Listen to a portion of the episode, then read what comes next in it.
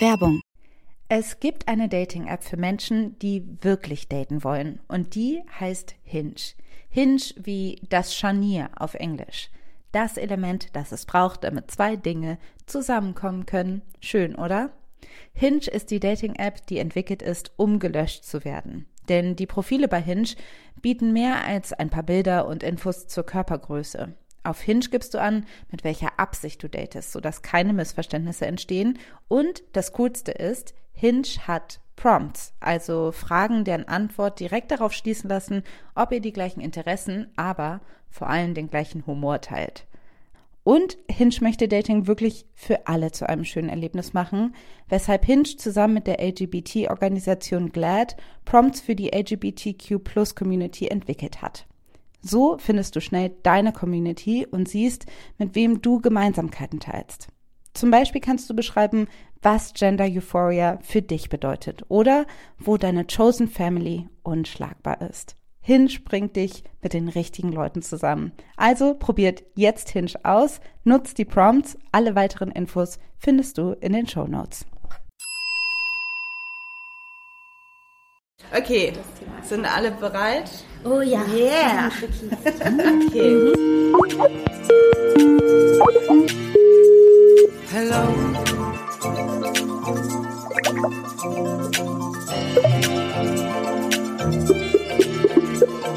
Hello.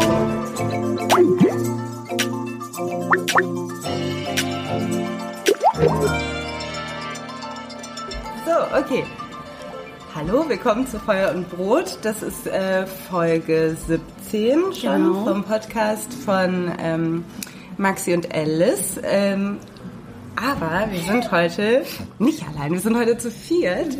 Und zwar haben wir zwei wunderbare Frauen hier im äh, Podcast, die eigentlich aus einem anderen Podcast kommen, aus der kleinen schwarzen Chaospraxis. Und das sind Nina Grande und Denise Mbaye. Sage ich das richtig? Mbaye. Mbaye. Yeah. Und ähm, genau, wir freuen Herzlich uns willkommen. sehr. Hallo. Hallo, vielen Dank. Ja, Und ähm, jetzt ist es so, dass das hier tatsächlich Teil 2 unserer wunderbar, unseres wunderbaren Treffens ist. Wir haben bereits ein Stündchen gequatscht und wer das sich schon mal anhören möchte, der muss jetzt umswitchen in die Folge von der kleinen schwarzen Chaospraxis und kann sich dort Teil 1 des Gesprächs anhören. Wir haben uns als Thema heute dem riesengroßen Thema, wie sich zeigt, Mutterschaft angenommen und haben schon ein bisschen uns darüber unterhalten, über verschiedene äh, Aspekte, die uns beschäftigen. Und jetzt geht's weiter. Und ähm, ja, wenn ihr möchtet, dann hört doch jetzt erstmal die erste Folge und kommt dann wieder zurück. Oder ihr hört umgekehrt, wie ihr wollt. Könnt ihr auch machen. Es gibt ja immer einen kleinen Prozentteil, der die Magazine auch rückwärts anfängt. Ja, und für den wird es jetzt auch okay sein, diese Folge zuerst zu hören. Wir versuchen jetzt auch einfach wieder ein bisschen einen neuen Ansatz zu finden und schauen mal, wo uns das so hinführt. Genau, wir haben schon in, eben im Gespräch davor haben wir schon sehr viel angerissen über, wie man sich fühlt in der Schwangerschaft, in der ersten Zeit der Mutterschaft, ähm, über Politik, sind. über äh, ähm, quasi Gesundheitspolitik und Ängste und Sorgen. Und es gibt noch so viel mehr, Ja. mehr Ja. zu reden. Das stimmt. Maxi, du meintest, du hattest Fragen. Möchtest du einsteigen? Hm, Ich überlege, wie ich jetzt ähm, schlau, schlau irgendwie einfach so aus dem Nichts wieder starten kann. Also ich glaube oder ich habe auch das Gefühl gehabt, als wir uns unterhalten haben, Alice vorab, ähm, was uns auch noch so umtreibt, ähm, dich als Journalistin, mich als freiberufliche Synchronsprecherin, Sprecherin, ähm, ist doch ein großes Thema auch, wie managt man das überhaupt, selbstständig zu sein ähm, und sich dafür zu entscheiden, Mutter zu sein. Wie groß sind die Ängste? Es gibt ja durchaus, wir haben viele Punkte schon angesprochen, aber es gibt ja durchaus ganz konkrete Sachen wie Geld, Versorgung, ähm, was mache ich, wenn ich irgendwann alleine dastehen würde, obwohl man sich das gar nicht überlegt hat. Also das sind auf jeden Fall Themen, die äh, mich auch ganz doll beschäftigen. Und vielleicht habt ihr Lust, ein bisschen darüber zu erzählen, wie das für euch war oder für euch ist.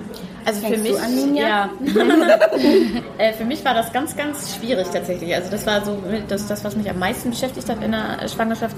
Ich war, als ich schwanger geworden bin, ungefähr ein Jahr selbstständig und habe halt, also komplett selbstständig. Ich habe ja vorher schon auch viel äh, selbstständige Arbeit gemacht und viel, bin viel aufgetreten und so. Ähm, aber ähm, das war wirklich, da, also das, womit, wo ich mir die meisten Sorgen gemacht habe, weil ich gedacht habe, wenn ich jetzt komplett wirklich weg, also raus bin und mir komplett mhm. so ein Jahr oder noch länger Zeit nehme, äh, gar nichts zu machen, dann bin ich nicht mehr auf dem Bildschirm bei meinen Kundinnen Klar. und Kunden und ähm, werde halt auch nicht mehr gefragt. So. Mhm. Und ähm, ich habe ja Gott sei Dank auch noch das Glück, eine Agentur zu haben, die viel auch für mich macht. Ähm, und wo ich Sachen auch einfach, wenn ich jetzt keine Zeit oder keine Lust darauf habe, mhm. äh, weiterleiten kann oder so, dass sie dann äh, die Kommunikation übernehmen. Und ähm, vor allen Dingen war das Finanzielle für mich ganz, ganz schwierig. Ich, äh, aber man, also man bekommt ja Elterngeld und ich habe vorher Gott sei Dank ähm, so gut verdient, dass ich äh, mich mit dem Elterngeld ganz gut auch äh, dann absichern konnte. Und natürlich ist immer noch, äh, ähm, zumindest in der ersten Zeit, äh, der Partner auch ein gute, gutes Backup. So, Klar. das muss man natürlich so sagen. Da muss man auch gemeinsam irgendwie gucken, wie das, äh, wie das geht. Weil ich sagen muss, dass wir ähm, schon immer und haben wir auch immer noch komplett getrennte Konten haben und ich einfach sehr, sehr darauf bedacht bin, schon immer in meinem Leben komplett alleine auf eigenen Beinen stehen mhm. zu können. Also das mhm. Einzige, was wir gemeinsam haben, sind so Partner-Sachen bei der Haftpflichtversicherung oder ja. sowas. Ne?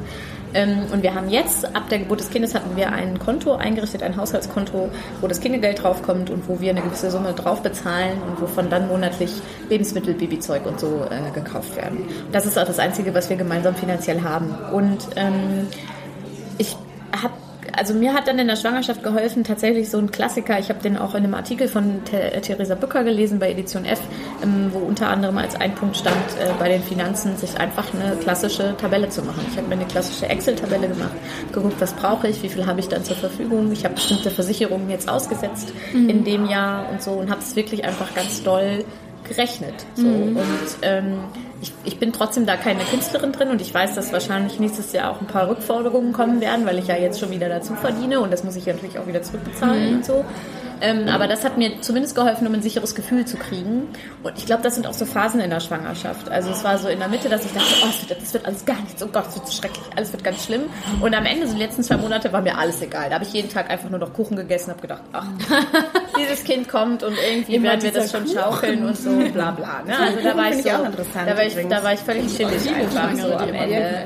Ja, also das war, das war okay. Und jetzt ist es so, dass ich das ähm, Privileg habe, dass ich relativ viele Anfragen immer noch bekomme, obwohl die Leute wissen, dass, äh, dass ich obwohl, also auch mit Kind bekomme ich viele Anfragen und dass ich mir im Moment auch mit der Absicherung durch das Elterngeld aussuchen kann, welche Jobs ich annehme und welche nicht und dass ich eben nicht so weit fahren muss und so. Und ähm, das geht jetzt eigentlich nicht. Ich kann aber trotzdem verstehen, dass es für Selbstständige immer schwierig ist mhm. und es wird für mich also es war der erste, die erste schwierige Phase war, als die Elternzeit von Christoph vorbei war. Und ich wusste so, ich bin jetzt tagsüber alleine und es gibt einfach Tage und die sind in der Mehrzahl, an denen ich nicht mal eine E-Mail beantworten kann in den Tag hinweg. Ähm, und dann wird es nochmal schwieriger, wenn meine Elternzeit vorbei ist. So, wenn ja. ich dann also kein, dann muss ich halt wieder verdienen. Mhm. So, und was passiert dann? Dann gucken ja. wir mal, ne?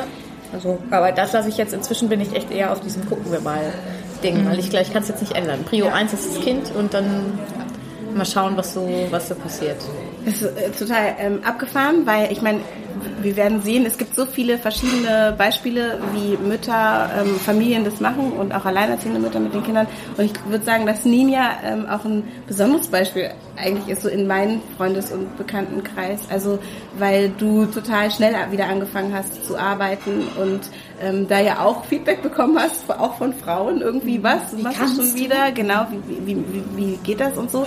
Und äh, man ja auch dann sozusagen sagen muss, ich nehme mir diese Zeit äh, für mich und das ist, ähm, ich, ich möchte das auch und das ist cool für mich mhm. und ich gebe das Kind äh, jemand anderem und so. Und da gibt es natürlich, hast du ja auch ähm, erfahren, äh, auch Fragen oder Kritik oder, oder wie schaffst wo du das? Wo ist das Kind überhaupt Wo ist dein, ja, wo ist ja, dein genau. Kind? Ja. Genau, die, Väter werden selten sein? gefragt, wo ist denn dein Kind? So, ähm, bei mir ist es ganz anders. Ähm, also ich, ich bin auch ähm, äh, freiberuflich, ich äh, arbeite als Schauspielerin, als Sängerin. Ich habe ähm, aber mein erstes Kind ja so früh bekommen, dass ich eigentlich noch gar nicht im Berufsleben stand. Und das war eine Situation, ich war sieben Monate mit dem Vater des Kindes zusammen. Ich habe gerade angefangen ähm, zu studieren oder wollte anfangen zu studieren und war dann schwanger. Also das ist eigentlich so eine Situation, wo alle die Hände über dem Kopf zusammenschlagen und sagen, mhm. Mann, das äh, Witzige ist, dass wir ohne Kohle wirklich und ohne, vielleicht auch ein bisschen ohne Verstand, mhm. wirklich dieses Kind ähm, dann bekommen haben. Und äh, das ist ja, also es ist, äh, dass es gut funktioniert hat, auch unsere Beziehung gut funktioniert hat und das ist natürlich bestimmt auch Glück. Ähm, und ich frage mich ganz oft ist, wenn ich ein anderer Typ Mensch äh, gewesen wäre, wie hätte ich mich da entschieden, äh, die Entscheidung, irgendwie das Kind nicht zu bekommen, ähm, wäre, es hätte, hätte mir wahrscheinlich äh, niemand übel genommen, mhm. so, ne? weil das war eine Situation, die eigentlich, ich habe noch zu Hause gewohnt, die ungünstig war, also um ein, um das erste Kind zu bekommen, so und ähm, ja, und mein zweites Kind, das habe ich bekommen, als es schon an, anders war. Da habe ich schon mein Geld verdient und es war alles irgendwie, eigentlich war alles geregelt. Mein Mann äh, hat seinen Job, ist verbeamtet, irgendwie, das ist alles cool. Und das war das Kind, wo irgendwie so, was, ich bin schwanger, scheiße. Ach, das ist so verrückt, weil eigentlich war alles klar. So. Und das ist, glaube ich, die Situation, in der viele ihr erstes Kind bekommen oder sich Gedanken darüber machen, das erste Kind zu bekommen. Diese Situation, in der eigentlich alles eingerichtet ist. Und trotzdem so viel Angst. Und ja. genau, und das ist auch gar nicht so unbegründet, weil man hat ja sozusagen sich schon was aufgebaut und man gibt das ähm, eventuell her. Mhm. Oder man muss halt irgendwie das gut regeln mit dem Umfeld, das trotzdem weiterzuführen oder dann anders weiterzuführen. Man muss flexibel bleiben, man und es ist ja auch keine unbegründete Angst. Es gibt ja viele Frauen, die sind raus, wenn sie ihr Kind bekommen. Ja. Gerade wenn man äh, frei arbeitet, dann kommt halt die nächste oder der nächste, der das dann übernimmt. Also mhm.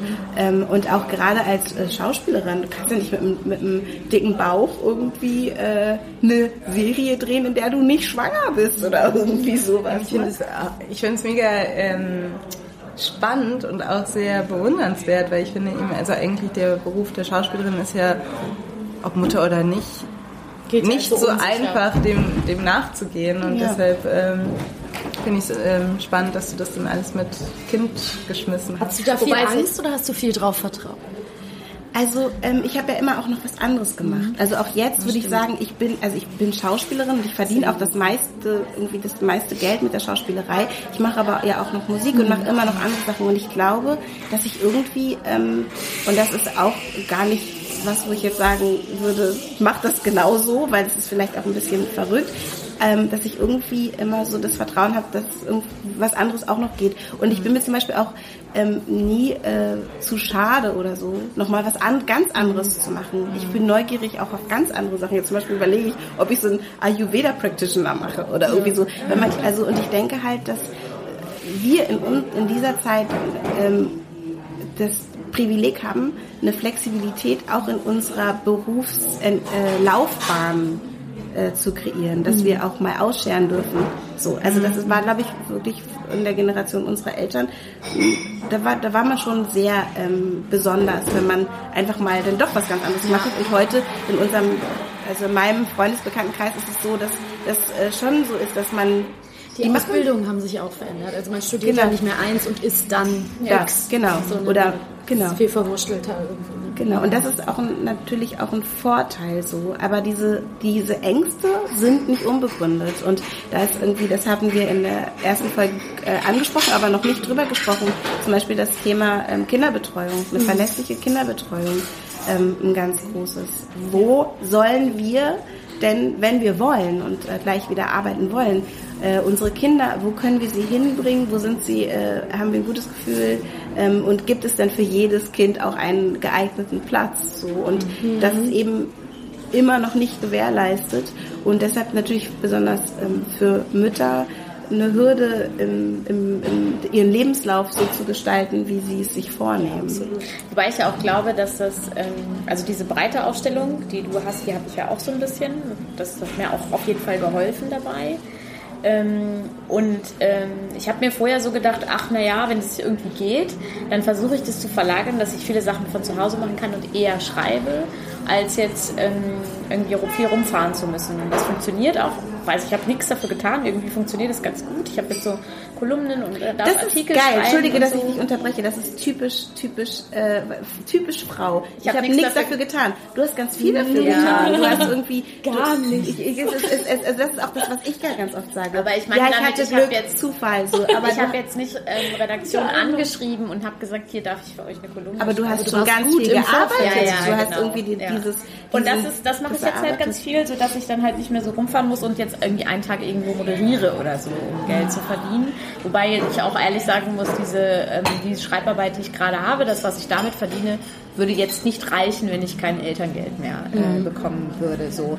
Ähm, aber es hilft mir natürlich, um irgendwie mal so ein bisschen einen Stamm aufzubauen an das und das habe ich auch schon schriftlich gemacht. Ähm, irgendwie und, und, die, und die Artikel, ich habe ja jetzt schon für die diverse Zeitschriften und Zeitungen die ich mir mit 16 niemals erträumt hätte, dass ich für die Taz schreiben darf oder so. Das liegt ja auch mehr am Beruf die, an sich. Ne? geschrieben habe, genau. Und da ist aber, das sieht dann halt auch von außen immer so, manche auch auf Twitter, die schreiben, ja, es ist so krass und du machst trotzdem so viel und so und das sieht vielleicht auch ein bisschen cool aus so von außen, aber es ist natürlich auch übelst anstrengend. Ja, also ich habe dann den ganzen Tag das Baby und dann kommt der, kommt der den ganzen Tag, der heißt, mhm. kommt ja manchmal auch schon nachmittags nach Hause und dann äh, sage ich so, jetzt brauche ich irgendwie zwei Stunden, um zu arbeiten und dann habe ich nach einer Stunde gerade mal meine Mails abgearbeitet und ein bisschen Steuer gemacht und dann habe ich noch eine Stunde, um zu schreiben und meistens schreibe ich dann ähm, abends, so ab acht bis, bis elf oder so. Und das kann ich halt auch nicht jeden Tag. Und das kann ich auch manchmal ähm, dass du es überhaupt nur einmal in der Woche oder so, ja. Aber ähm, ich zwinge mich dann auch ein bisschen dazu und versuche es zu machen, weil ich dann wieder diese Ängste habe. Genau, weil ich dann denke, boah, wenn die Taz mich jetzt fragt, ob ich das mal schreiben darf, oder wenn die und die Zeitschrift mich fragt, ob ich mal was für die schreiben kann oder so, dann muss ich das jetzt machen, damit ich in dieser Routine bleibe und damit ich dieses Netzwerk weiter. Müsste ich vielleicht gar nicht, aber und da bin ja. ich zum Beispiel in meinem Beruf auch immer ein bisschen gefangen. Also ich werde es irgendwann einfach ignorieren, wenn der Zeitpunkt kommt, dass ich mich dafür entscheide, eine Familie zu gründen und einfach zu sagen, okay, das ist dann so. Man hat wahnsinnig viele Privilegien, weil man sich selber durchaus einen Zeitplan gestalten kann. Ja. Man kann sagen, ich arbeite ab und ich arbeite bis und in der Schwangerschaft halt nicht. Aber man hat natürlich immer so eine Perspektive und hat natürlich ein paar Schauspielerinnen, die man zum Beispiel schon besprochen hat, wo man dann denkt, ich will die jetzt eigentlich gerne behalten. Und wenn die jetzt Filme macht, in der Zeit, wo ich dann raus bin, dann wird sie natürlich zwangsläufig jemand anders sprechen. Es ist dann auch kein Weltuntergang. Ich sag mir dann immer, was ja auch völlig okay ist, es ist nur synchron, es ist keine Operation am offenen Herzen, niemand stirbt und dann ist es halt, kommt halt der nächste Film. Wobei ich glaube, dass es überhaupt so nicht so ist, dass du da wirklich privilegiert bist, weil du kannst natürlich in der Schwangerschaft weitersprechen. Natürlich, nein, das meine ich auch gar nicht. Ich könnte bis zum Tag vor der Geburt sprechen. Ich meine eher danach. Während der Geburt. Ich könnte während der Geburt würde, ich, die, die, würde die, die, Aufnahme mitlaufen und dann hätten wir richtig, ein richtig geiles Archiv genau, einfach. Genau. Und das stimmt natürlich. Also während der Schwangerschaft gar kein Thema. Auch ab einem gewissen Punkt Punkt, wo ich eine Betreuungsmöglichkeit hätte, ja. von bis, auch wieder kein Thema, weil ich könnte immer sagen, ich spreche ab und nur bis, gar kein Thema. Mein Problem ist eher so die, die Zeit, wo ich dann wirklich mal mir auch Ruhe gönnen müsste und vielleicht sagen ja, Man müsste, will ja auch bis vielleicht, also viele, nicht alle, ich will das gar nicht verallgemeinern. Kann man natürlich Aber auch wollen auch einfach diese erste Zeit mit dem Kind vielleicht genießen ja. und dann eben nicht in Arbeit. Ich habe mich völlig jetzt, berichtet. So, völlig. Absolut. Und ich habe zum Beispiel jetzt eine Freundin, die genau das gleiche macht wie ich, die sehr gut beschäftigt war, die ist eben gerade Mutter geworden und ich habe sie gefragt und dachte, äh, das Kind ist jetzt zwei Monate auch erst und ich habe sie gefragt und dachte, vielleicht sagt sie mir jetzt, hoffentlich sagt sie mir jetzt nicht Gesundheit, alles gut. Hoffentlich sagt sie mir jetzt nicht, oh, mir ist so langweilig, ich sitze hier und ich würde so gern. Und dann habe ich sie gefragt und sie meinte, boah, ich bin so froh, dass ich gerade nicht muss und ich hätte jetzt überhaupt keine Lust. Also woher weiß ich das vorher? Das ist für mich auch immer ein gutes Thema, weil es gibt ja durchaus bei allen kritischen Stimmen, die denen sich Mütter ausgesetzt sehen müssen. Ja, von jeder hackt drauf rum und hat ja. irgendwas Negatives zu sagen und jeder weiß Bescheid und man macht es eigentlich egal wie falsch. Gab es doch dieses Schaubild in ja. der gefühlten Wahrheit in der Zeit. Wofür werden Mütter kritisiert oder Frauen kritisiert? Keine Kinder, Karriere, Kinder und Karriere, keine Kinder und keine Karriere. Also eigentlich kann man es nicht richtig machen.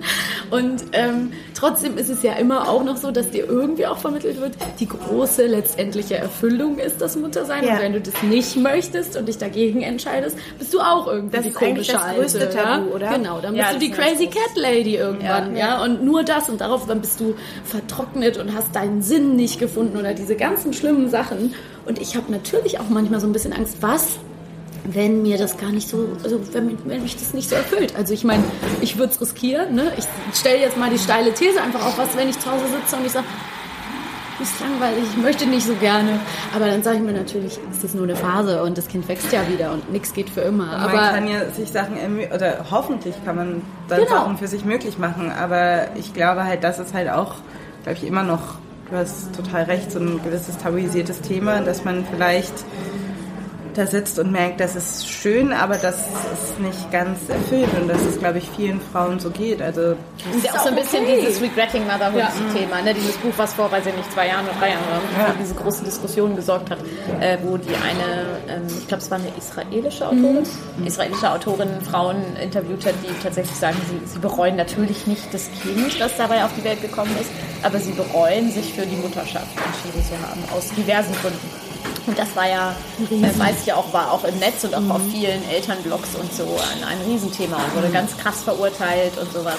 Und ähm, ich finde das absolut, absolut legitim. Also auch im Zuge dieser, ähm, auch im Zuge der Geburt, die ich äh, mit Kasimir äh, gemacht habe, so dieses, man stellt sich halt, so, natürlich weiß man irgendwie vielleicht auch, dass es nicht so sein könnte, aber man stellt sich natürlich so vor, weil es wird einem so vorgelebt, wenn das Kind da ist und es wird dir gezeigt, dann weißt du auch, oh, mhm. so, da ist der Highlight alles ist toll, das Leben hat plötzlich einen Sinn und so und so war es natürlich bei uns nicht. Und ich habe es aber dann auch dann aber auch erfahren, dass es bei eben vielen anderen äh, Müttern und Vätern auch nicht so war. Und ich stand auch vor diesem vor diesem Bettchen, wo Kasi mit drin lag, und habe gedacht, ah okay, das, das ist also mein Kind. Mhm. So. Den muss ich auch mal kennenlernen. Also irgendwie. so dieses, das fehlte total, so dieses, jetzt habe ich den, und ich habe es auch immer, also das ist immer noch nicht so, dass ich denke, boah, das ist das Krasseste, was ich, das ist schon das, was Krasses, was ich in meinem Leben gemacht habe, aber es ist jetzt nicht so, dass mich das irgendwie mega krass doll erfüllt. Also ich finde das ganz toll, den zu begleiten und mich zu, und mich zu kümmern und, und gebraucht zu werden und zu sehen,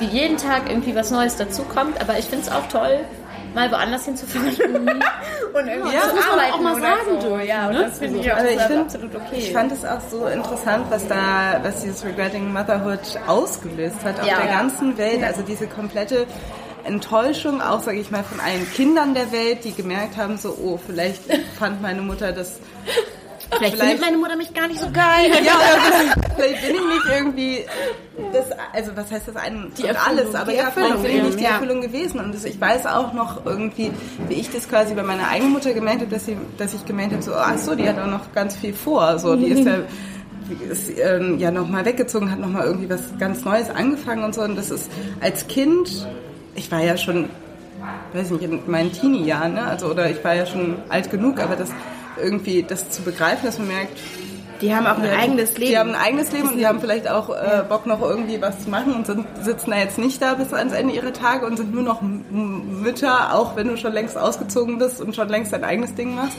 So dass, ähm, also ich, ja, ich glaube, das ist, ich hoffe halt, dass es irgendwie auch nochmal so ein Umdenken gibt in der Hinsicht, dass das gar nicht mehr so verlangt wird oder dass man da gar nicht mehr so krass von ausgehen muss, dass das, ähm, dass das bei Frauen so ist.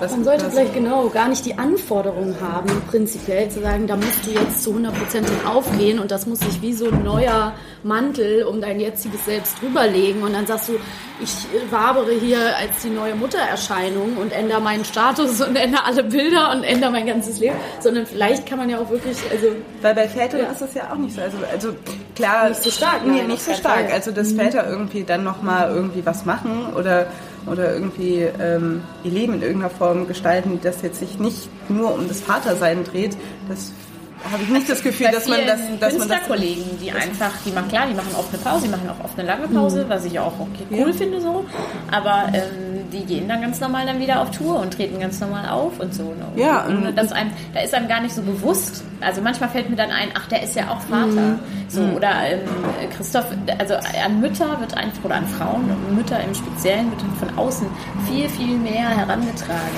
Wie oft werde ich und das finde ich ja eigentlich mhm. auch schön, wenn Leute Anteil nehmen, aber wie oft werde ich gefragt, und wie ist dein Leben jetzt als Mutter? Mhm. Und dann sage ich auch immer, ich sage immer als allererstes anstrengend, weil ich empfinde das als anstrengend. Das ist anstrengend und schön und alles gleichzeitig zusammen, aber es ist eben auch oft anstrengend. Und Christoph weiß ich jetzt nicht, aber ich war nicht oft dabei, dass er gefragt wurde, und? Ich bin also unabhängig sicher, von mir, gefragt also, wie ist dein Leben als Vater? So, also dass, dass er das irgendwie, glaube ich, wirklich sehr, sehr selten gefragt wird. Und genauso wird natürlich auch nach der, nach, oh, das geht wahrscheinlich weiter, bis die Kinder irgendwie älter sind. Kinder äh, selber wird, Eltern total sind. viel äh, gespiegelt von, ähm, oh, äh, du siehst ja schon wieder aus wie vor der Schwangerschaft, wo ich so denke, ja, soll das jetzt ein Kompliment sein? Und da kommen, müssen wir auf jeden Fall auch da kommen wir gleich nochmal. Hashtag After Baby Body, aber also sehr viel, einfach sehr viel Druck und in allen Bereichen, auch leider von, von anderen Müttern ja, miteinander statt das, glaube ich, auch. Äh, äh, zu, irgendwie zu solidarisieren. Oder das, ich fand das in meinem Geburtsvorbereitungskurs ich habe einen Geburtsvorbereitungskurs gemacht, auch dann am Wochenende als Paar und dann auch zwei Termine, wo nur die Frauen da waren. Und wir sind dann auch in Kontakt geblieben, haben immer noch Kontakt. Und ähm, das fand ich ganz toll, weil das waren fünf, ich glaube, wir sind fünf, super unterschiedliche Frauen, super unterschiedliche. Auch keine mhm. wahrscheinlich von denen wo ich jetzt sagen würde, boah, die sehe ich irgendwie als enge Freundin in der Zukunft mhm. oder so, gar nicht. Aber so als Austausch für den Moment und für nach der Geburt wird es ganz, ganz toll. Und äh, wir machen wir machen es alle unterschiedlich, alle. Die eine hat von Anfang an gesagt, ich habe keinen Bock zu stillen. Die nächste, das war ich, oh, ich möchte gerne stillen, hat aber nicht geklappt. Die, mhm. die nächste findet stillen, bis es drei Jahre alt ist, total cool. Äh, die eine benutzt Stoffwindeln, die nächste macht äh, hier Let in, was weiß ich, wie das heißt. Das ist die Kinder Let in what? Weaning, glaube ich, heißt das oder so. Das, das ist neu. Alles mitessen. Die nächsten äh, machen nur Brei aus dem Fleisch, aus es dem gibt halt so Trends. Ja. ja, ja, genau. Also Alles hat auch immer so einen Namen. Das war aber nie, also so jetzt als Quintessenz, wir haben uns da nie gegenseitig für verurteilt oder irgendwie abschätzig behandelt, sondern es war einfach spannend untereinander zu sehen, du machst es so, ich mache es so und es war okay. Ja. Und da habe ich mir gewünscht, in diesem kleinen Kreis, so wie es da so ist, wäre es auch toll, wenn es irgendwie mhm. Im, im ja. Großen so wäre. Was du ja. Ich würde gerne mal zurückkommen auf dieses, ähm, dass Väter und Mütter unterschiedlich behandelt werden. Weil was ich bei mir jetzt ganz persönlich beobachte, ist, dass es immer noch so ist, dass wenn ich weg bin, kriegt mein Mann so viele Angebote von Großeltern, ihn zu unterstützen, dass er unterstützt wird. Wir können wenn, dann auch kommen. Die, wir können, ja, und wenn du Hilfe brauchst, ruf doch bitte an und so. Wenn mein Mann weg ist, dann ist es ganz selbstverständlich, dass ich das äh, mache. Und es mhm. ist aber nicht so, dass er ähm, das anders macht als ich zu Hause oder dass er mhm. weniger kompetent wäre oder so. Und das finde ich nämlich doppelt scheiße. Ja. Also auf der einen Seite wird mir irgendwie ähm, gezeigt, so, also unsere Unterstützung, da musst du schon fragen, wenn du die haben möchtest. Und ihm wird gespiegelt, ähm, wir vertrauen dir vielleicht auch gar nicht so, dass du das so gut mhm. kannst oder so. Also das ist, ich glaube nicht, dass es böse Absicht ist oder so, aber es ist wirklich äh, verrückt, wie äh, extrem, und mein Sohn ist jetzt zehn, das zu beobachten ist, dass er ähm, sofort, also jetzt auch, jetzt, ich bin hier, ähm, meine Mama, also wenn du Hilfe brauchst, dann sag doch einfach Bescheid. Ja. Also ich kann dann auch vorbeikommen. Und sie ist hilfsbereit auch mir gegenüber, aber das ist so ähm, selbstverständlich, dass dem Vater das angeboten wird und der Mutter eben mhm. nicht unbedingt. Und es unterstellt ihm ja auch irgendwie, ja. er wäre darin schlechter als ich. Genau, der macht er ist viel häufiger allein mit den Kindern als ich. Ja ich bin vielleicht schlechter. Gerade ist auch so ein schönes, äh, so eine schöne Begrifflichkeit, Rabenmutter. Wir haben jetzt so viel, also dieses, ähm, dieses äh, äh, Regretting Motherhood. Also was ich halt so spannend finde ist, und das ist, ihr habt beide keine Kinder, wir haben jetzt beide Kinder, ist dieses, das, was, was irgendwie so ähm, unterstellt wird oder was immer so ein bisschen mitklingt, ist, finde ich, wenn man ein Kind hat und die, und die Frauen erzählen von ihrem Kind, dann ist es so, und das sage ich auch, also ähm, wenn ich mich für ein Leben entscheiden müsste, irgendwie, dann wäre es immer das Leben meines Kindes. So, das, das Kind ist der Mensch, den ich am meisten liebe. Und ähm, also so, ich, ich, ähm, das ist so die Liebe an sich. Ja. So. Und man unterstellt sozusagen, dass ähm, Frauen, die keine Kinder haben, dass sie dieses, dass sie Liebe, äh, mhm. dass sie die echte Liebe nicht äh, kennengelernt haben. Und das glaube ich halt Oder einfach. sie auch ablehnen. Halte ich für totalen Quatsch. Genau, ja, wenn man unterstellt, aber das ist so, das, genau. Du willst das nicht erleben, warum willst du diese Sache nicht? Ja, genau. auch so dieses, also ich kenne diese, diese, viele sagen sich, ja, das ist ja nochmal eine ganz neue Liebe, ne? ich wirklich tue mich damit wirklich schwer. Also mhm. ich liebe mein Kind über alles, aber dass das jetzt irgendwie nochmal so ein, also so ein Gefühl wäre, was irgendwie. Manchmal sitze ich gut, da und habe den, hab den, im, ja hab den im Arm und, und dann, dann kommt, überkommt mich so ein Kribbeln, so ganz so, dass ich so denke, oh, das ist so toll. Also wirklich so ganz so, dass ich fast explodieren möchte und den fast totdrücken möchte, so, weil ich gerade, weil ich dann so gerade in dem Moment voller, voller Liebe bin, so. Aber Ruf es ist jetzt alles nur die Hormone in mir. genau, das sind alles die Hormone, aber es ist nicht so dieses, wie man, wie das immer, ich habe das Gefühl, es wurde mir anders verkauft. Also so. Aber ich, vielleicht ist es auch das Gefühl der Liebe, was einfach generell überschätzt wird. Also was das oh, alles. Das ist auch nochmal ein spannendes Thema. Ja, weil man denkt, also das ist ja hier ist also übrigens, sorry, ein ganz unangenehmes Geräusch im Hintergrund. Ich weiß nicht, ob man das hört, aber wenn ihr das hört, dann sind ihr nicht schuld. Ich höre das auf jeden Fall. Was ist das denn? Die Kaffeemaschine? Ja, ist das die Kaffeemaschine? Irgendwas auf jeden Fall. Ich höre es nicht. So ich höre es auch. Ich höre es auch. Ich glaube, das hat vielleicht nicht. Also ich, also dass man vielleicht denkt, also vielleicht kann einfach ähm, ist Liebe nicht genug in seinem Leben. Also ob zu seinem Kind oder zu seinem Mann oder zu seiner Familie, das ist was, was wenn man irgendwie auf die Schnauze fällt, das, was einen, glaube ich, dann doch am Leben hält oder das, wo man, wenn es ganz essentiell wird, bin ich mir ganz sicher, dass man merkt, so, ey, ist schon ziemlich toll, dass man Leute hat, die man liebt. Und natürlich hat das Kind auch irgendwie, kann ich mir auch sehr gut vorstellen, da nochmal eine Sonderstellung, weil es ja irgendwie, also, ja, weil es ist halt das Kind und das ja. ist, ist natürlich nochmal eine andere Beziehung. Aber also dieses Ding, was einem verkauft wird, man liebt eine Person und deshalb ist man rundum glücklich. Vielleicht ist das auch eher das ja. Das ist aber, finde ich, ein total tolles, spannendes Extra-Thema, Liebe an sich irgendwie, ne? was man, ähm, wie, das ist wirklich ein überschätztes ähm, oder ein Begriff ist, der so gefüllt ist, auch mit Bildern irgendwie, mhm. die wir in Romanen oder in Filmen vermittelt kriegen, mit ähm, also Bildern, die auch ähm, von außen kommen. So, das ist total spannend. Bei mir ging es schon so und es geht mir immer noch so, dass ich ähm, so das ist, geht, geht wahrscheinlich auch viel, den meisten Müttern, so dir sicher auch, dass man einfach so ein starkes Gefühl hat einfach für dieses Kind und dass man so auch das, diesen Beschützerinstinkt, genau, denkt, dass der, dass der geweckt wird und dass man dieses, was du auch gesagt hast, dass man das Gefühl hat, gebraucht zu werden und so und vielleicht leben wir auch, um das Gefühl vermittelt zu bekommen, gebraucht zu werden, aber man wird nicht nur von einem Kind gebraucht, sondern man wird vielleicht auch von der Gesellschaft gebraucht, man wird vielleicht auch gebraucht, weil man äh, eine Kreativität hat, weil man anderen Menschen Freude macht, man wird aus unterschiedlichen Gründen gebraucht. Und wenn man dieses, ähm, dieses Bedauern ähm, der, der Mutterschaft stellt sich vielleicht ähm, auch äh, darüber ein, dass man dieses große Bild irgendwie ähm, nicht erfüllt sieht und dass man aber auch das Gefühl hat, oder dass es auch so ist, dass man selber sich aus den Augen äh, äh, verliert, dass man gar nicht mehr man selbst sein kann, dass man wirklich eine neue Identität, die Identität Mutter, äh, übergestülpt bekommt, wie so eine Zwangsjacke, die einen nicht mehr ähm, ähm, quasi frei leben lässt und entscheiden lässt, was sind jetzt meine ja. Richtungen, die ich äh, gehen will. Und das, das sind natürlich hat große gesellschaftliche Aspekte einfach, das, äh, was Mutterschaft quasi ähm, bedeuten soll oder äh, wie wir in unserer Mutterschaft ähm, betreut oder begleitet werden von allen um uns herum. Das ist irgendwie ganz ähm, ausschlaggebend. Ich, ich möchte noch ganz kurz ja, zu, der, okay. zu, der, nur zu der Liebe noch so als Nachsatz ähm, ähm, sagen. Der ein, also der Unterschied für mich bei der Liebe zu meinem Kind äh, und, und der Liebe zu allen anderen ist, die Liebe zu meinem, meinem Kind ist komplett bedingungslos. Ich glaube, mhm. das ist so dieses, ist das für mich das richtige Wort. Also mhm. der kann ja machen, was er will. Es ja. ist ja, ich bin ja immer, also ich, also ist egal, ich bin, mhm. bin, ich liebe den immer so. Und es ist auch völlig, ich bin auch nicht wütend, ich bin, wenn ich wütend bin oder traurig, bin ich nicht wütend oder traurig auf das Kind, sondern immer nur ob der Situation, weil ich mich selber mhm. vielleicht überfordert fühle oder so. Und das finde ich auch wichtig, oft sich zu, also das muss man auch erstmal lernen, das zu reflektieren, glaube ich, dass man dann nicht irgendwie sauer ist, so du, du bist das Kind, du bist jetzt da, deswegen geht es mir schlecht, sondern dass es eben wegen der Situation vielleicht so, so ist. Und deswegen, das ist halt eine komplett bedingungslose Liebe, aber es ist keine Liebe, die mich jetzt unbedingt extrem viel glücklicher macht, als ich jetzt vorher war. Also mhm. das finde ich ganz gut. Ich bin schon manchmal richtig sauer auf meine Kinder. Ja, ja, jetzt ist ja natürlich, das ändert sich natürlich auch, sobald die einen eigenen Willen bekommen und der hat ja jetzt vielleicht auch schon meine, aber sobald die in der Lage sind, den umzusetzen und so und auch vielleicht mal Dinge machen, die man so nicht wollte, dann ist das natürlich noch was Dazu habe ich auch gestern was äh, Schönes gehört, ähm, auch im Zuge der Vorbereitung auch schon Alice erzählt. Ich fand diesen Satz so schön, irgendwie kleine Kinder sind halt so eine große Freude ab einem bestimmten Alter, wenn man mit denen nochmal so die Welt entdecken kann und weil die einem so viel zeigen. Und ich denke mir, ich stelle mir das auch vor, ich kriege das auch mit bei Freunden.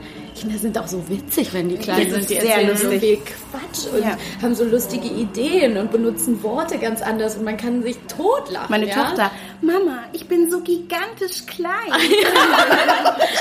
ja, und es gibt einfach so tolle Sachen irgendwie, wo ich denke, das ist so viel Spaß und dann irgendwann ent entwickeln sie so einen eigenen Kopf und werden älter und du kannst denen nichts mehr vormachen. Ja, die fangen an zu stinken in der Pubertät. Große Nasen und lange Ohren. Und du denkst, was ist, ist los mit deinem Gesicht? Aus. Also ich habe hier so ein stinkendes Alien bei mir wohnen. Kann ja. bitte gehen? Natürlich, das ja. Nasen, das ist wirklich so. Ja, die, da wechseln erst so Nee, es verwechselt. So. Die, ja, die, die Gesichter sehen, sehen komisch aus. Ja, absolut, absolut. und ähm, Das finde ich auch, also das ist schon toll und ich denke mir dann auch manchmal, wenn ich darüber nachdenke, wie ich so wie anstrengend es wahrscheinlich ist und was das kostet an Kraft und was man auch vielleicht aufgeben muss, versuche ich mir jetzt im Vorfeld manchmal zu sagen, wenn ich mir das vorstelle, auch, ja, aber alle, jede Phase ist ja auch nur einmal und sie geht vorbei und dann gar nicht im Sinne von, oh, irgendwann ist es vorbei, puh, sondern jede Phase ist ja auch besonders und die erlebst du mit diesem Kind dann auch nur einmal. Also es ja. ist nur einmal sechs Monate alt, es ist nur einmal ein Jahr und nur einmal siehst du, äh, wie es das erste Mal das und das macht. Du hast halt ganz viele erste Male und das stelle ich mir einerseits wahnsinnig kostbar vor. Es ist auch nur einmal in einer eigentlich viel zu langen Pubertät. Ja. wenn du dann ne, Pech hast, kommt direkt das nächste hinterher und kommt dann in die Pubertät.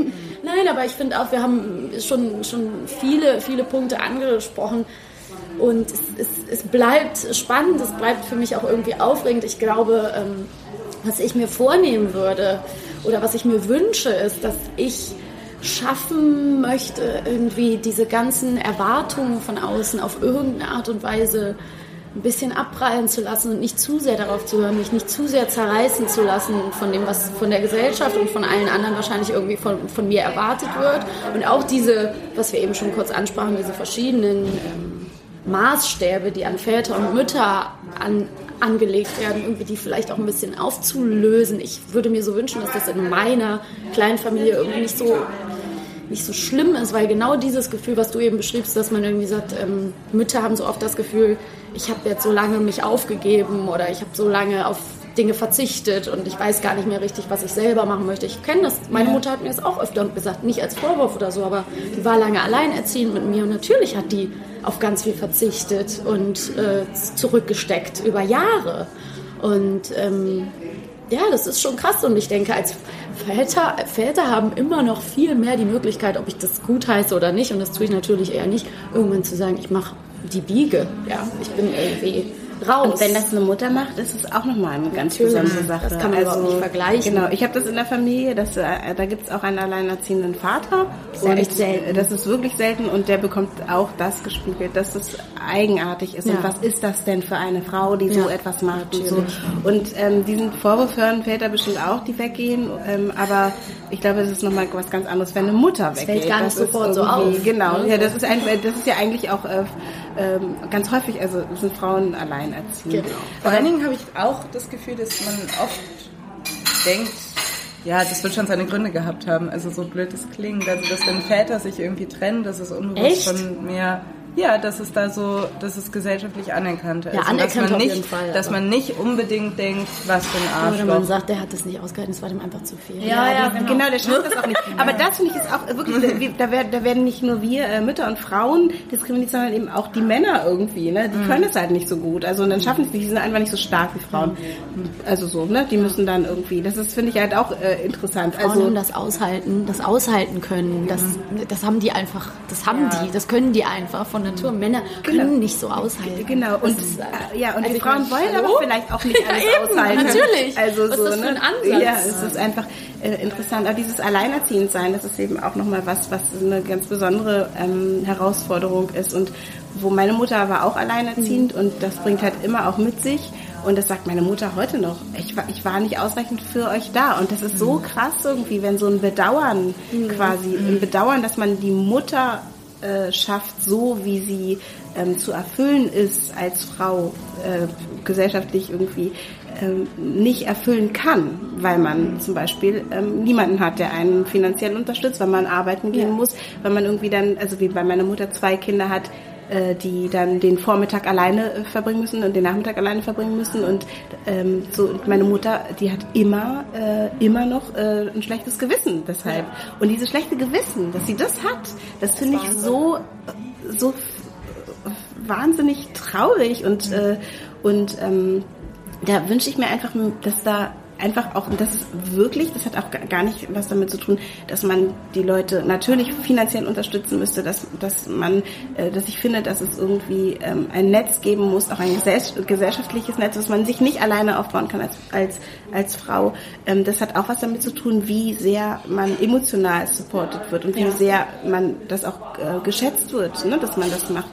Und ich meine, ich habe mit meinem Bruder, bevor ich in die Schule gegangen bin, habe ich den morgens angezogen und in den Kindergarten mhm. gebracht. Und das kann, kann also das weißt du, das, das können sich viele gar nicht mhm. vorstellen heute. Und sie denken, krass, oh Gott, so arme. Es gibt aber noch viel, viel schlimmere ja, Geschichten irgendwie mhm. für äh, Kinder. Alice hat gestern sowas, sowas äh, Gutes gesagt. Du hast gesagt, wenn man alleinerziehend wird heutzutage, und das ist ja wirklich auch eine große Angst, die man hätte, irgendwie, weil man einfach sofort reinrutscht in eine Statistik. Ja. Du rutschst mittlerweile rein in eine Armutsstatistik, in eine vom Existenzminimum, am Existenzminimum lebende, von der Armut bedrohte. Das ist, hat halt so richtig so ein wow, Stigma. Ne? Und das ist natürlich was, wovon Frauen primär bedroht sind. Wenn ich das zum Beispiel bei mir vergleiche, mein Vater hat äh, eben uns äh, verlassen, als ich klein war. Und der war aber natürlich, der war immer da. Der hat mich zweimal die Woche abgeholt und er hat halt seinen Unterhalt bezahlt. Ja. So wie es eigentlich man annehmen könnte, normal ist.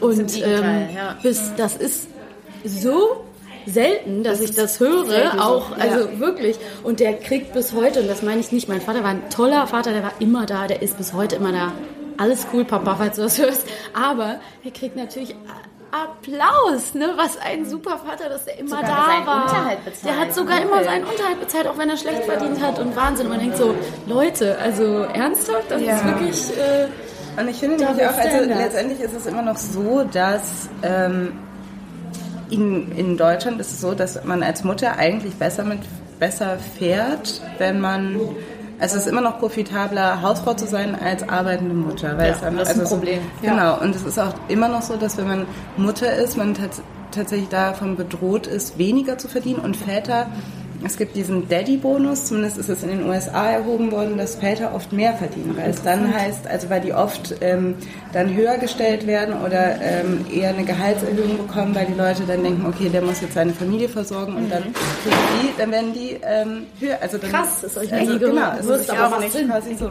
Das, äh, und dann, wenn man, wenn man sich als was einfach oft passiert. Ne? Der Mann arbeitet dann unglaublich viel. Die ähm, Frau merkt so, okay, das, ähm, ich kümmere mich, da, ich muss mich mehr um die Kinder kümmern und außerdem bringt mir das gar nicht so viel, weil wer hat schon die, also was du schon erzählst, diese Disziplin ist, ist ja mega krass, dass du sagst, okay, ich kümmere mich um das Kind, dann mache ich irgendwie mein Zeug und dann setze ich mich abends noch hin und schreibe was. Das ist halt, ich habe allergrößtes Verständnis, wenn man das nicht wenn man die Kraft und die Energie und die Disziplin nicht aufbringt. Das muss man auch nicht. Und das, also das hat man nee, auch, aber nicht, das, auch nicht immer. Aber dann hat man das Risiko, dass wenn es dann nicht funktioniert die Beziehung, die Beziehung mhm. wegfällt, man dann da steht und keine finanzielle und sich selber finanziell nicht ähm, versorgen kann, halten kann und, und, versorgen kann. Und das ist halt, deshalb verstehe ich überhaupt nicht, warum Regretting Motherhood so ein ähm,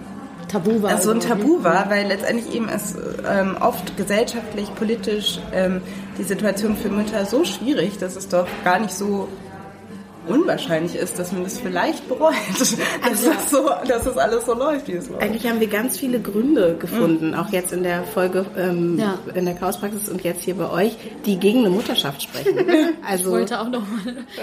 Also, so ja, können wir vielleicht noch mal sagen. Nein, aber dann ist doch die Frage, nein, umgekehrt, aber dann ist doch die Frage, warum möchten es, es ist völlig okay, wenn Leute keine Kinder möchten, aber warum möchten es trotzdem so viele? Und das meine ich gar nicht als negative Anzweifelfrage, sondern ich möchte einfach nur suchen, weil es ist, steckt ja ja doch viel drin. Und wir sitzen ja hier am Tisch und wir beide, die noch keine Kinder haben, sagen, ja, ich möchte aber gerne und ich frage mich manchmal selber, ich möchte mich gerne spiegeln, steckt da was Egoistisches drin, dass ich sage, ich möchte aber nicht alleine alt werden und ich möchte gerne jemanden an meiner Seite haben und ich möchte eine Familie haben, ist das egoistisch?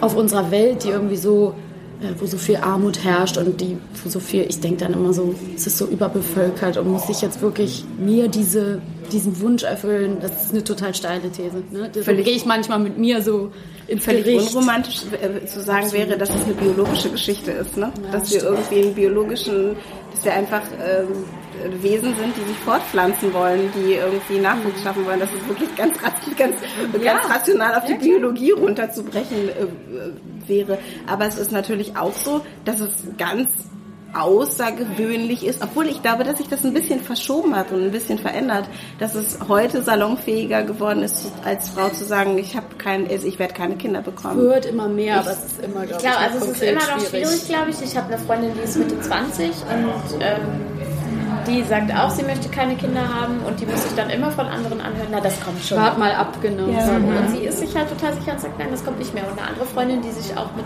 die hatte eine sehr schwierige Kindheit und, und Jugend und die hat sich mit Mitte 20 sterilisieren lassen. Und wenn sie das, sie erzählt das immer so ganz offen und sie sagt auch, da ist die Partnersuche wirklich auch schwierig, weil Krass, natürlich, wenn du dann mit Anfang 30 jemanden kennenlernst, einen Mann, und es auch halt natürlich Männer gibt, die ja. gerne Kinder haben wollen.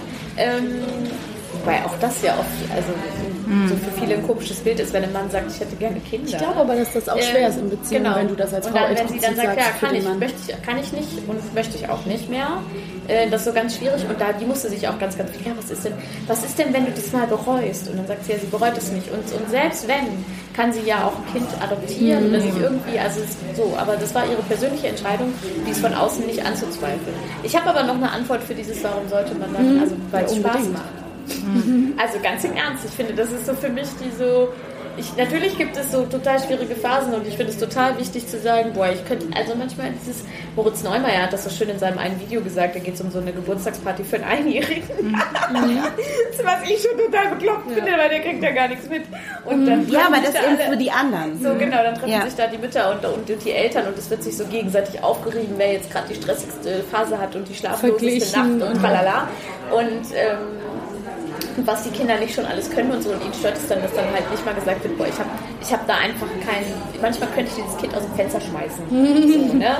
Und, ähm, und äh, aber trotzdem finde ich, es ist einfach das macht so einen Spaß. Es macht einfach Spaß, dieses Kind anzugucken und auch zu entdecken, so, oh ja, so, das sieht aus wie ich. Christoph hat ein Foto gemacht in dem Campingwagen, mit dem wir unterwegs waren. Da schlafen wir morgens, wir liegen so nebeneinander. Wir sehen komplett gleich aus. Das finde ich halt einfach so witzig. Ich finde es so witzig, sich einfach anzugucken, wie kommt da so ein. Und, und auch einfach dem zu denken, es muss ja nicht, man muss ja nicht nur denken, so ähm, wie du das gesagt hast, Maxi, ich kann diese Ängste total nachvollziehen, weil ich habe die manchmal auch so auch in dieser schrecklichen Welt und so, mhm. genau.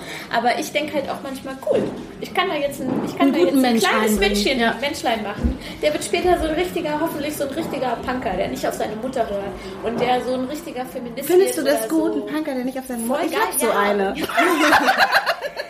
Ich habe da schon was von angeboten. Willst du die haben? Wenn es dann serviert, dann wird es bestimmt irgendwie anstrengend oder so. Aber ich weiß so, das, das denke ich halt auch oft. Ich denke also, auch, man kann gute Menschen in die Welt setzen. Versuchen, versuchen. ein gutes Menschlein draus genau. zu machen. Aber das ja. ist halt auch zu beobachten, so was ist das. Und das, das muss ich sagen, das erfüllt mich tatsächlich. Das erfüllt mich einfach mit. Es ist nicht so dieses, diese unendliche Liebe. Also das ist natürlich auch klar, was ich gesagt habe mit den Bedingungslosen und so. Aber es erfüllt mich mit Spaß und mit mit Lebensfreude und es lässt mich auch, so anstrengend es ist, Kraft schöpfen für andere Dinge. Genauso andersrum, wenn ich jetzt arbeite, schöpfe ich wieder Kraft für zu Hause mhm. und so. Und ich glaube, mir würde tatsächlich, also mir würde jetzt in meinem Leben was fehlen, was fehlen mhm. wenn, ich, wenn ich jetzt, wenn ich mir noch nicht überlegt hätte, ich möchte jetzt, oder wenn ich jetzt noch kein Kind hätte. Was nicht heißt, dass anderen Frauen, die sich dagegen entscheiden, was fehlt im Leben. Ja, oder die, die auch nicht ähm, können. Es gibt ja auch den, genau. den Fall, dass, das, genau. dass es einfach kein Kind kommt. Genau. Ähm. Und, ähm, aber das, das ist für mich halt so. Aber das ist vielleicht wirklich so, wie, wie du vorhin gesagt hast, Alice, wie mit, mit, äh, mit der Liebe. Wir haben kurz über mhm. Liebe gesprochen. Ähm, dass man sich einrichtet, also dass man sich einen Beruf sucht oder dass man sich einen Partner sucht, dass man sich eine Wohnung sucht und dann kann man sich kurz nicht mehr vorstellen, dass man mhm. ohne diese Situation, in der man nun ist, ähm, lebt, also ohne diesen Menschen den Partner oder ohne dieses Kind, also so das und ähm, das ist vielleicht ist es einfach so ein, ein Element, wenn man, wenn man das Leben so sieht, als, als Puzzle mit ganz vielen Elementen und ja, dann steckt sich jeder das anders zusammen und ähm, dann gehört das irgendwie dazu. Und das ist halt ein Element, was man nie mehr, äh, also nicht, oder die meisten nicht mehr, nicht mehr entfernen kann und, mhm. ne? oder, oder auch möchte. So. Und was ich aber gerade interessant fand, dass du gesagt hast, man, äh, man erzieht sich dann so einen Menschen in die Welt, der ein guter Mensch ist und so, weil was irgendwie der Druck ähm, der auf der Mutter lastet. Der lastet nämlich auch schon auf den Kindern. Also es ist so, dass ganz Klar. viele haben natürlich, der, der, der erste Impuls ist so, ich möchte gerne, dass mein Kind glücklich ist. So, aber dieses ähm, Glück wird, und das ist auch nochmal ein ganz anderes großes Thema, wird schon so früh irgendwie ähm, getrübt dadurch, wie Kinder aufwachsen müssen, nämlich dass sie Druck in der Schule haben, dass sie auch wirtschaftlich ähm, ausbeutbar sein sollen. Ne? Also das irgendwie, wie dieses System funktioniert in den Kindern, in dem Kinder sich dann, wenn sie in die äh, Schulzeit kommen, bewegen müssen. Es gibt viele Kinder, die haben in der Grundschulzeit schon Burnout ja. und dann geht es nämlich in der Schule nicht darum, dass es ein soziales äh, Wesen wird, ein guter Mensch wird oder so. Und das ist nämlich zum sondern Beispiel, funktioniert. Genau, sondern mhm. funktioniert und halt auch im Wirtschaftsrecht funktioniert. Und das ist eben auch was, wo wir uns bewusst sein müssen als, als Frauen. Wir ähm, wir produzieren damit, nehmen nämlich auch ähm, Material, jetzt so richtig ja. krass ausgedrückt, ja, ja, natürlich. für ähm, ein funktionierendes Wirtschaftssystem. Es funktioniert nämlich auch nicht ohne Menschen. Und deshalb finde ich auch dieses, dass eigentlich müssen wir uns auch bewusst sein, was für, was für eine Macht wir haben und die auch, äh, also, und da bin ich irgendwie viel zu wenig aktiv und die auch einsetzen. Ich weiß nicht, ob du es jetzt in, in, in unserer Folge gesagt hast oder in dieser mit dieser Hebammengeschichte, dass äh, du dich ähm, Maxi, dass du überlegst, irgendwie, kann ich überhaupt ein Kind kriegen? Ich kann mein Kind ja gar nicht entspannt kriegen, weil ich weiß nicht, ob der Kreislauf geöffnet ist, ob ich mir eine Hebamme aussuchen kann und so. Vielleicht entscheide ich mich dagegen, ein Kind zu kriegen. Das ist auch eine Macht eigentlich, die wir, die wir haben. So. Die aber leider erst längerfristig sichtbar werden genau. würde. Also wir haben auf, auf jeden, jeden Fall, Fall Entschuldigung, nicht ja, wertgeschätzt wird. Das war. Die nicht wertgeschätzt wird. Mhm. Ähm, ja, und ich finde gerade, also die Macht, die wir ja jetzt gerade auch haben, wir spüren sie alle sehr, die, nein, die Macht der Sprache und dass man eine Stimme besitzt, dass man dazu was sagen kann und dass all diese Dinge, die finde ich schon wichtig, dass man sie auch mal offenlegt und enttabuisiert. Und es ist so, wie wenn Ninja über ihre, ihre Geburtserlebnis, ihre Erfahrungen Artikel schreibt und damit viele Leute anspricht oder man eben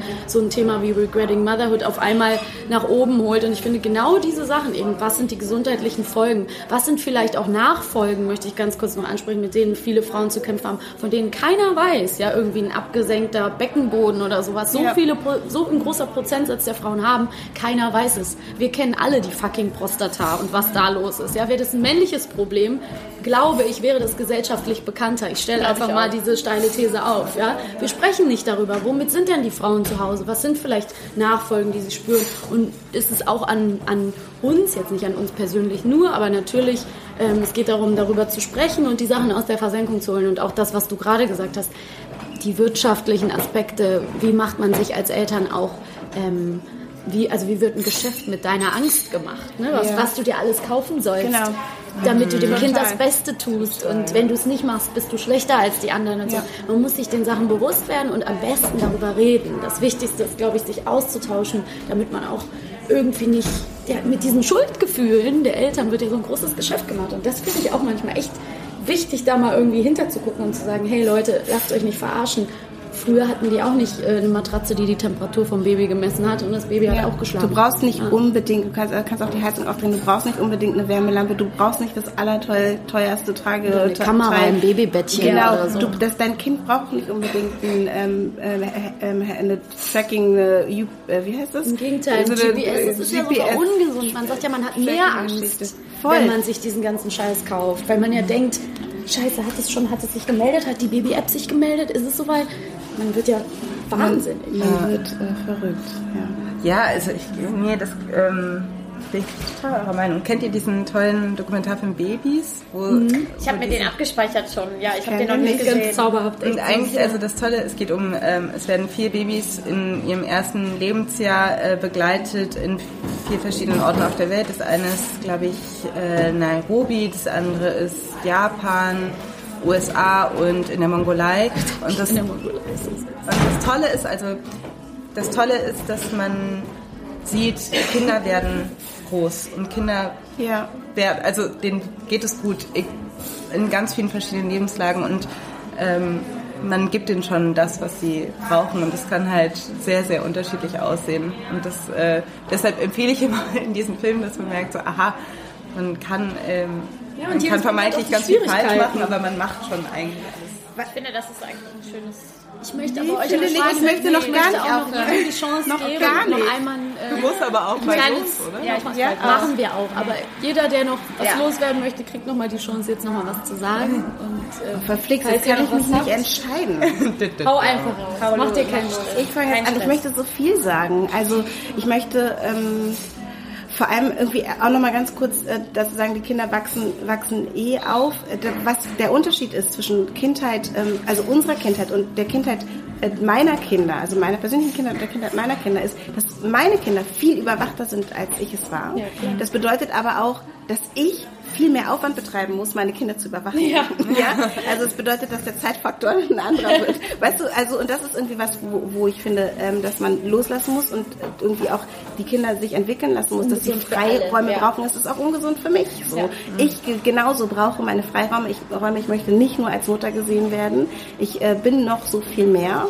So und ähm, ja, und, und ich finde auch, dass es wirklich total wichtig ist, und das äh, möchte ich jetzt auch nochmal unterstreichen, ist, dass wir uns verknüpfen, dass wir miteinander sprechen, ja. ähm, dass wir auch zeigen, es gibt so unterschiedliche Modelle. Und ich habe so viel gelernt heute. Und, und dass es irgendwie so wichtig ist, dass ähm, das auch zu, zu äußern und dass es auch wichtig ist zu äußern, wenn man eben keinen Bock auf, auf Kinder hat und auf, auf Mutter sein. Dass es irgendwie für für die Frau genauso in Ordnung sein muss, für, wie für die Frau, die sagt, ich wünsche mir Kinder. Ja. Absolut. Bitte, Ninja. Ninja möchte gerne los. Nein, äh, nee, ich möchte ähm, eigentlich nur sagen, ich möchte mich so ein bisschen auf das, was du gesagt hast, beziehen.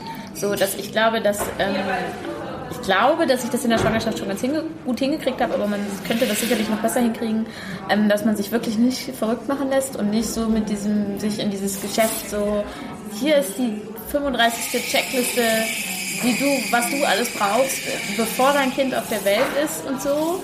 Ich meine, wir haben ein Kinderzimmer eingerichtet, wo das Kind noch nie einmal drin war, natürlich, ja. So.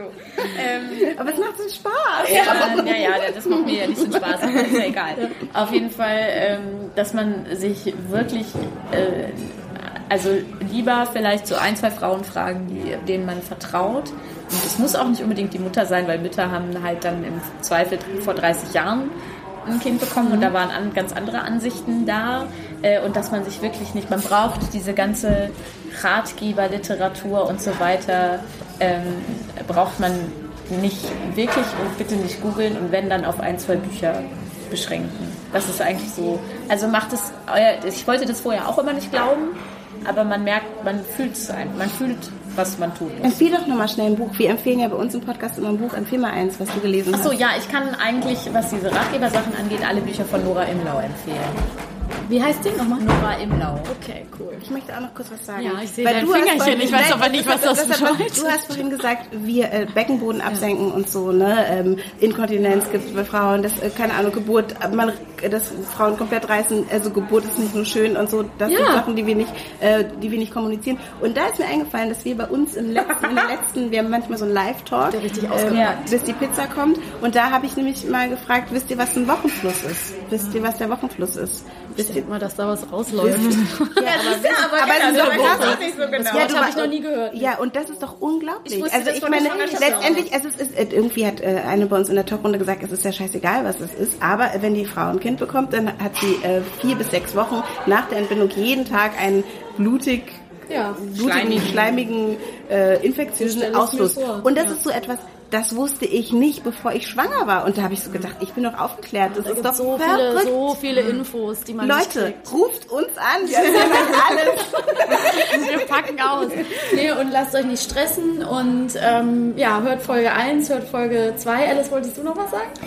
Ähm, ich wollte einmal nur noch mal sagen, dass ich das toll und sehr spannend finde, dass ähm, heute über das Thema mit euch gesprochen zu haben und ähm, ich auch dass man merkt, okay, man ist noch, man, wir suchen alle noch, ähm, wie kann wie kann man das Mutter sein und wie kann man das in dieser Zeit umsetzen und wie kann man das oder also wie setzt noch, man es um? Ja, oder wie setzt man es um? Und dass dabei, es so noch so ein dynamisches Feld ist und das ist irgendwie, dass ich merke, also mich beruhigt es unglaublich und oder mir macht es Mut oder mir macht es Spaß, irgendwie das ähm, euch auch als Mütter dann ähm, zu sehen. zu sehen oder da Einblick zu behalten, weil ich ähm, denke, ja, auch trotz dieser ganzen Sorgen und Ängste kann, ähm, wird es immer mehr möglich, das auch so zu machen, wie ich das gerne, wie ich mir das gerne vorstelle. Ja. Und ihr seid da gute Beispiele. Total, es hat wirklich super viel Spaß gemacht und ich möchte auch nochmal sagen, dass ich ähm, das echt äh, total schön fand, das Gespräch. Ich habe wahnsinnig viel mitgenommen. Ich denke, es gibt noch so viel, was man hätte ansprechen können, aber wir haben schon einiges, äh, einiges ähm, angetupst. Angetupst, tatsächlich. Ja. Ich glaube, ja, manches, manches ist wahrscheinlich verloren gegangen, aber ich fand es wirklich echt aufschlussreich und sehr spannend und schön. Und ähm, ich, was ich auch so ein bisschen mitnehme noch für mich ist das Gefühl, dass ihr euch auch um trotz, also trotz ist Quatsch, aber dass ihr euch auch auch um euch selber weiterhin kümmert und sagt, ich muss auch glücklich sein und ich muss auch zufrieden sein mit der Situation und dass man das, dass das sehr wichtig ist, dass glückliche Kinder auch eine weitestgehend glückliche und zufriedene Mutter brauchen und dass nicht diese komplette Selbstaufgabe, die man manchmal so vermittelt kriegt, das, das oberste Gut sein muss. Und das ist irgendwie echt schön zu sehen, dass man sich nicht verlieren muss, sage ich mal. Ich fand es auch total toll und inspirierend, mit euch zu sprechen und auch irgendwie nochmal im Gedächtnis zu kramen. Vielen Dank, dass wir bei euch sein durften. Ja, danke, danke euch. Vielen Dank. Und ich würde sagen, wir gehen jetzt noch ein bisschen in die Sophienseele. Danke euch fürs Zuhören. Wir hören uns bald wieder hoffentlich. Yes. Das war sehr schön und tschüss. Tschüss. tschüss. baby,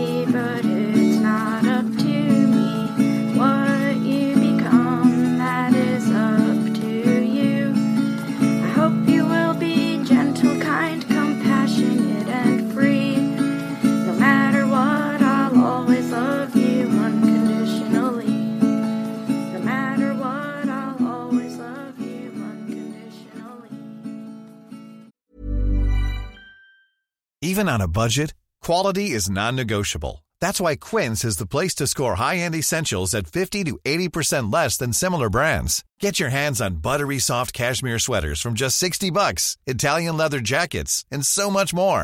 And the best part about Quince, they exclusively partner with factories committed to safe, ethical, and responsible manufacturing. Elevate your style without the elevated price tag with Quince. Go to quince.com slash upgrade for free shipping and 365-day returns.